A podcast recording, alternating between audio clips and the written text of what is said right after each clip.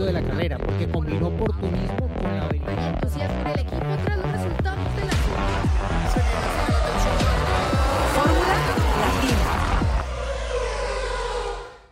Hola amigos de Fórmula Latina y en la sección que ha denominado Giselle, respondemos tus preguntas. Estamos aquí con Diego Mejía y obviamente con Giselle, que es la mentora un poco de esta sección, porque quedaban muchas preguntas sin responder y aquí estamos para responderlas. Hola Gis, Juan, Diego, Cris. Saludos de Cancún, México y me pregunto la siguiente. ¿Quiénes son los que se pueden sentar en el pitbull y para qué sirve el pitbull? ¿Qué tal, amigo formulero? Eh, bueno, depende del equipo, ¿no? En realidad creo que no está, eh, digámoslo, fijo qué tipo de personal debe o no debe estar en el pitbull, ¿no? Porque hay equipos que tienen los ingenieros de carrera durante la carrera igual en el garaje, otros prefieren tenerlo eh, en el pitbull y pues igual pasa que algunos team principal, por ejemplo, están en el pitbull y otros prefieren quedarse eh, dentro del garaje y delegan pues sus funciones eh, eh, durante la carrera, sí, por ejemplo. No, Michael, Para no. romperlo y, Claro. tal, eh, y sus auriculares de repuesto también dentro del garaje, ¿no? Eh, pero pues otros sí prefieren Como Christian. allí, eh, Christian Horner en el pitbull. Con su y- piecito. Exacto, sí. sí, depende, depende un poco, diría yo, del organigrama y pues no sé, de otros factores diferentes, ¿no? Pero es usual que allí siempre haya, por ejemplo, una persona eh, del grupo de estrategia, ya sea el líder de, de ese grupo o alguien que, que tome decisiones clave y que pueda comunicarse directamente sin siquiera presionar el botón de radio, sino con los ingenieros ahí a mano puede discutir obviamente más fácil que si tiene que entrar dentro de un flujo de, de comunicación de radio, ¿no? Hay que pensar que cuando estás en el pitbull puedes hablar muchas más cosas que lo que se va a escuchar luego dentro de la radio, ¿no? Más allá de que pueda haber canales privados que solo escuchan eh, el máximo jefe del equipo y el ingeniero o la siguiente persona que está en la cadena de mando, ¿no? Entonces diría que, que sí, que eso depende en realidad de los, de los equipos y diría que lo más normal es eso, que haya una persona de estrategia, que haya alguien eh, técnico top, alguien, a los ingenieros de cada uno de los pilotos, es usual, aunque no en todos los casos, como lo decía, pero pues sí, depende de, de cada uno de los, de los equipos y siempre está ahí al lado del pitbull el que muestra los tiempos a cada uno de los, de los dos pilotos de la escudería ahí con su cajita, con los números, con su tablero, que esto se sigue manteniendo en la Fórmula 1. Eh, quiero agregar que el año pasado justamente le hice una entrevista a Gunther Steiner, el responsable del equipo Haas, en el pitbull, y hablábamos un poco de cómo es la configuración de cada equipo, como bien destacó Diego. Es más, ahora Mercedes ha reducido cuatro puestos nada más en el pitbull, cada vez lo hace más pequeño, parece cuando hacen los test de invierno que ponen muy chiquito, eh, Mercedes prefiere enfocar todo esa comunicación dentro del, del box, que también existe ese diálogo, porque decía Gunther Steiner, esto es cuando antes no había comunicación prácticamente y era el punto más cercano a la pista, entonces se podía instruir no solamente con los tiempos, sino cualquier otra, otra cosa, con la mano, no sé. Había una, una relación directa con el piloto y la pista. A medida que fue avanzando las comunicaciones, la telemetría y demás, todo se puede transportar dentro del box, pero bueno, hay equipos que mantienen, como bien decía Diego, siempre va a estar el que, que muestra las posiciones, las diferencias y demás por algún problema de comunicación que ha fallado muchas veces, y el piloto a veces se pregunta, con toda la tecnología que hay, que tienen el volante y demás, mira eh, ese, ese tablerito que le ponen, esa pancarta, y sí, la mira. Eh, por eso tiene que estar allí, que le va informando a la persona que, qué posición está y demás. Pero algunos creen que es un poco ya obsoleto, de hecho hay otro comando dentro de la fábrica, ¿no? Y están todos comunicados entre sí. Entonces se ha vuelto un poco más complejo, pero muchos equipos como Ferrari, que es el que más puestos tiene, con- mantiene esa estructura. Me parece que, como bien decía Diego, es de acuerdo al equipo y sus necesidades. Sí, solo para comentar eh, que recuerdo en, no sé, 20 años atrás, eh, Patrick Head, por ejemplo, no estaba en el pitbull de Williams, aunque él tenía una función muy Claro. tope dentro del equipo, era uno de los propietarios, de hecho. Cuando él tenía algo que decir, no le importaba y se iba al pitbull. Y tú sabías que si Patrick Head iba al pitbull, era porque le iba a levantar la mano bien. a alguien y le iba a decir, mira, dile a este tipo, a este piloto que haga esto, punto. y era, bueno, era, Claro. era muy curioso siempre verlo con sus reacciones muy a flor de piel. Para no alargar, eh, el primer equipo que puso el, el comando en el medio del box fue McLaren en el Gran Premio de España, ya hace muchísimos años, porque antes cada, los ingenieros estaban de cada lado, que lo sigue haciendo también eh, en Red Bull. Cada uno, por eso digo, tiene su configuración, pero muchos equipos ya han centralizado a los ingenieros que estén en el medio para que haya comunicación entre ellos, porque si están de cada punta del, del, del box, Del por eso digo, cada uno tendrá su sistema y, y se- y sabrá cuál es el mejor, pero varía mucho, por eso no queremos tampoco volverte loco con la respuesta, pero para que tengas una idea. Perfecto. Bueno, pues vamos a escuchar una pregunta más. Hola Giselle, Cristian, Juanjo y Dieguito querido. Saludos desde Bogotá, Colombia. Mi nombre es Helbert Quiroga y mi pregunta es la siguiente. ¿Qué hacen las escuderías de Fórmula 1 con las llantas que no se utilizan en un gran premio? Ejemplo, las llantas de lluvia. Gracias, saludos. Hola Helber, ¿cómo estás? Eh, bueno, pues a ver, la cuestión de los neumáticos. Obviamente hay muchísimos neumáticos que sí se utilizan durante el fin de semana y los que sí se utilizan, Pirelli los, los, eh, los colecta, los comprime y se los lleva a reciclar. Pero el reciclaje significa que eh, los queman o los llevan a cabo en un proceso que no contaminan para volverlos a, eh, a crear como caucho y que se puedan utilizar en distintas circunstancias, ¿no? Eso es con los que sí se utilizan. Los que no se utilizan, lo que han estado intentando, lo que quieren intentar, y si no, Diego Juan no me dejarán mentir porque es lo que están probando, es que como a partir de este año todos los autos utilizan el mismo ring, puedan, eh, eso sí puedan reutilizarlos, ¿no? Ya que no, no se afectan como, como antes, ¿no, Diego? Porque hay una cuestión que antes al montarlo y desmontarlo podían lastimar el neumático y ahora eh, al ser todos los mismos pueden utilizarlos de nuevo en otras carreras, ¿no? Los de lluvia, por Sí. ejemplo.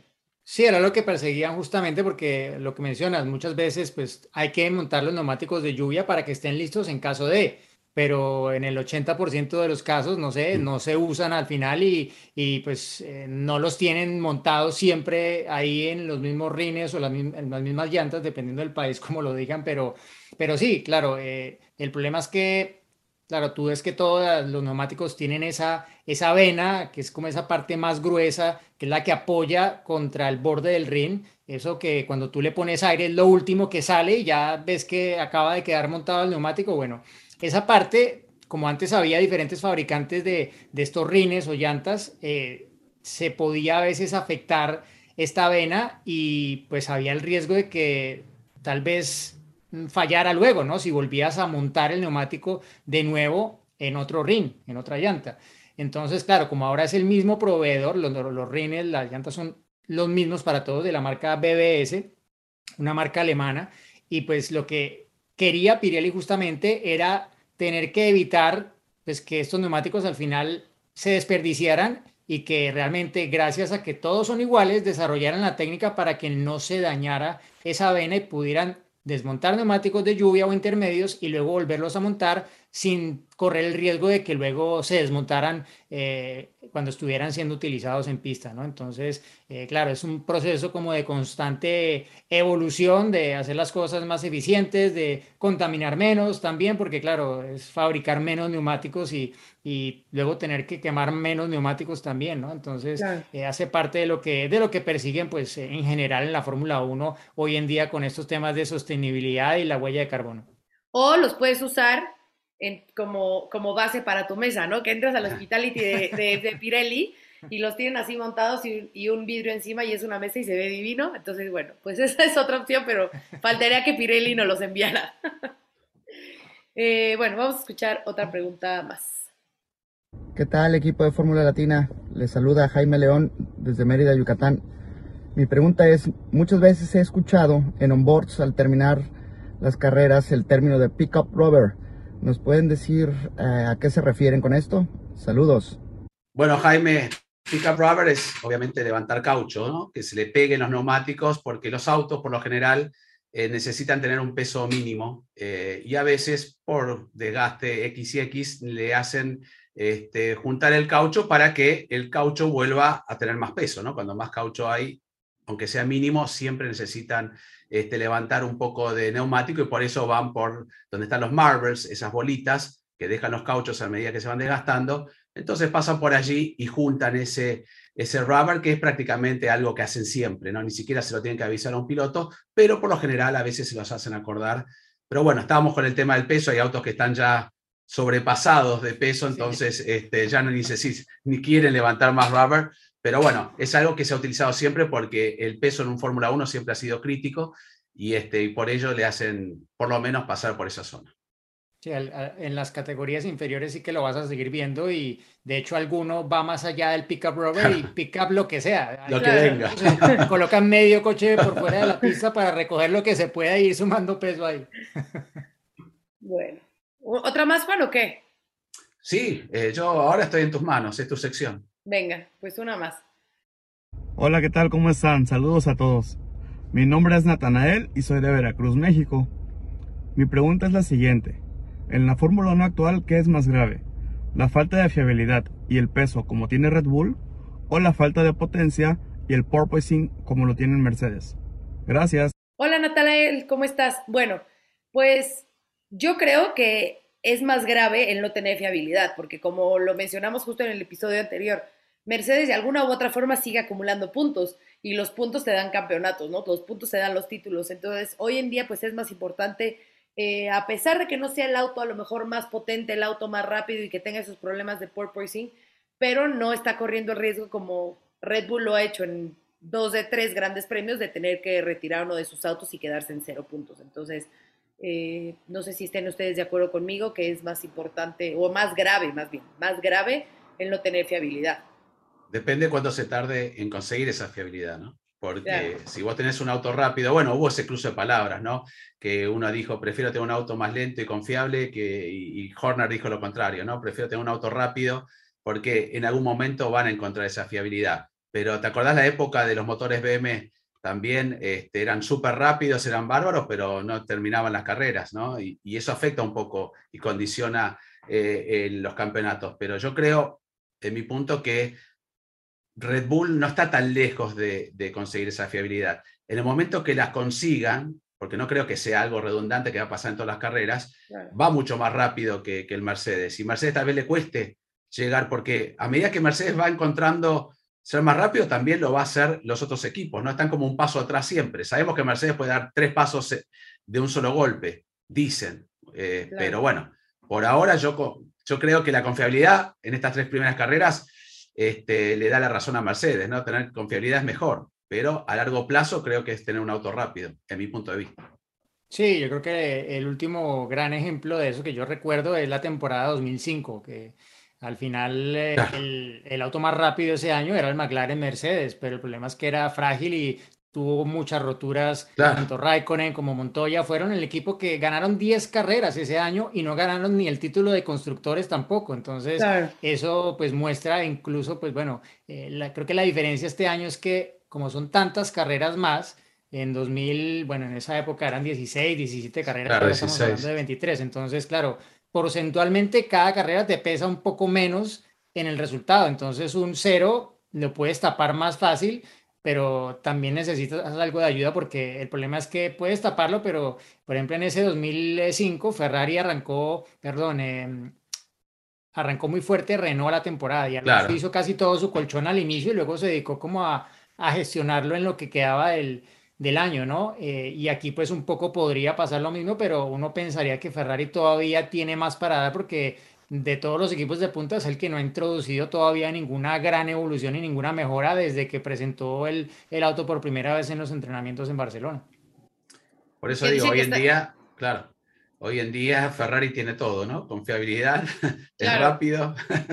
Y que a pesar de que ¿eh? tiene mucho porpoising, lo saben manejar porque no les afecta realmente a la hora de, de estar en pista, ¿no? Imagínate. Ajá, exacto. y que han dicho que han sido muy meticulosos justo por la cuestión del presupuesto, en decidir qué mejoras incluir y qué mejoras no. O sea, porque dice, de nada sirve que desarrollemos algo, que gastemos y que vengamos y mandemos y no nos sirva, entonces preferimos, ahorita no está funcionando muy bien, estamos trabajando, claro, buscando, porque siempre se está buscando esa mejora, pero que cuando la traigamos sea una que realmente sirve y no solamente por estar experimentando por la cuestión de el billete. Pero digo, qué lindo que Ferrari esté allí. La verdad que cómo cambia un campeonato al otro, no hubo prácticamente tiempo y, este, y pensábamos, bueno, esa bañadera, parece Ferrari con esa bañadera, ese auto enorme, Red Bull y Mercedes lo va a liquidar, inclusive no solamente es el motor, que sabemos que mismo Toto Wolf entre comillas, como diciendo qué gran trabajo, pero como es que nunca nosotros llegamos a recuperar tanto, como diciendo que raro, ¿no? Porque todas las palabras siempre van con doble sentido. Este, es eficiente en cómo cuida los neumáticos, al tener ese potencia en el motor puede ir un poco más este, también cargado. La verdad que eh, han hecho un gran trabajo, merecido, ¿no? Y lo venían cantando, mucha gente no le creía. Así que a Binotto ahora que lo querían enterrar, ¿hace cuánto lo querían directamente Hace tres aniquilar, meses, eh? tres meses era, bye. Lo querían directamente echar con paciencia, ahí se mantuvo. Este, ¿Quieren agregar algo más? Porque ya está, ¿no? Este, Ya estamos, las que, los que nos hayan mandado más, recuerden que las vamos a contestar tarde o temprano, así que paciencia. Bueno, nos reencontramos entonces, no sé. eh, eh, Después de Emilia Romagna. Ah, no, no hay más secciones, nada todavía, no. No hay bonus track de nada. no. A menos de que quieras, quieras agregarte alguna o nos tengas No, alguna alguna sorpresa. Si tenemos ¿Alguna alguna entrevista? ah, Tú y si dinos. aparece una, y si Pues, aparece una, Si no las consigues, aquí te estaremos Bueno, esperando. bueno, no, tú, tú tienes buenos contactos, has conseguido a Checo Pérez Ay, 20 veces. Pero sí, Así buenas que estamos tardes. esperando. ¿eh? Tienes que traerle la Diego. gente, Gis, la que le faltó Dale. en Jeddah. Ya, ya, ya, estamos en eso, estamos en eso. Bueno, Bye, chao, chicos. Chao. de la carrera porque combinó oportunismo con la habilidad.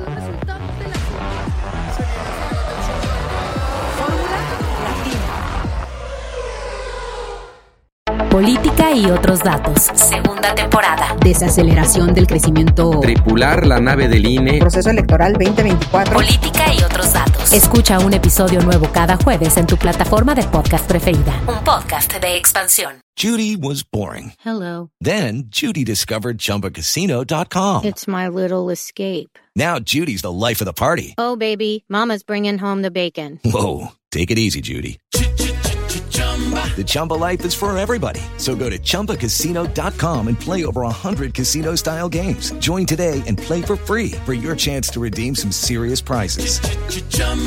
ChumbaCasino.com. No purchase necessary. Void where prohibited by law. 18 plus terms and conditions apply. See website for details.